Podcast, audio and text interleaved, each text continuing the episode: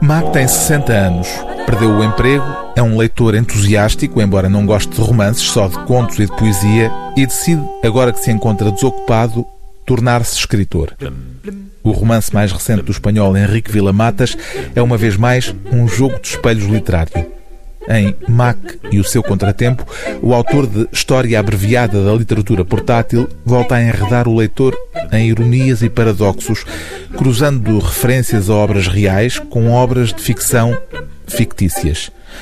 É assim que Mac, o narrador desta história, na verdade um diário de iniciação literária, se decide a reescrever um romance chamado Walter e o seu contratempo, cujo autor é um escritor famoso que ele, Mac, costuma encontrar numa pequena livraria de Barcelona.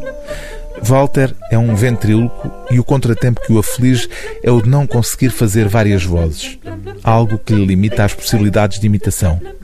O problema dele é, no entanto, aquilo que um artista mais deseja para si: ter uma voz própria.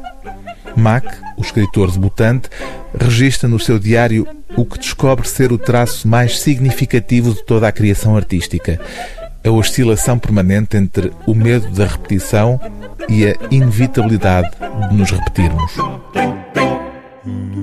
Vimos ao mundo para repetir o que os que nos antecederam também repetiram. Tem havido avanços técnicos, certamente importantes, mas no plano humano continuamos idênticos, com os mesmos defeitos e problemas. Imitamos, sem o saber, o que tentaram fazer os que nos precederam. São tudo tentativas e muito poucas realizações, que, além do mais, quando acontecem, são sempre de segunda categoria.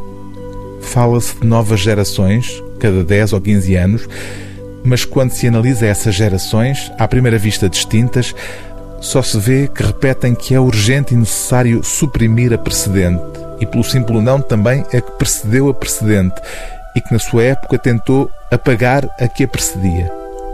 Os jovens chegam para de um dia para o outro desaparecerem sigilosamente já velhos.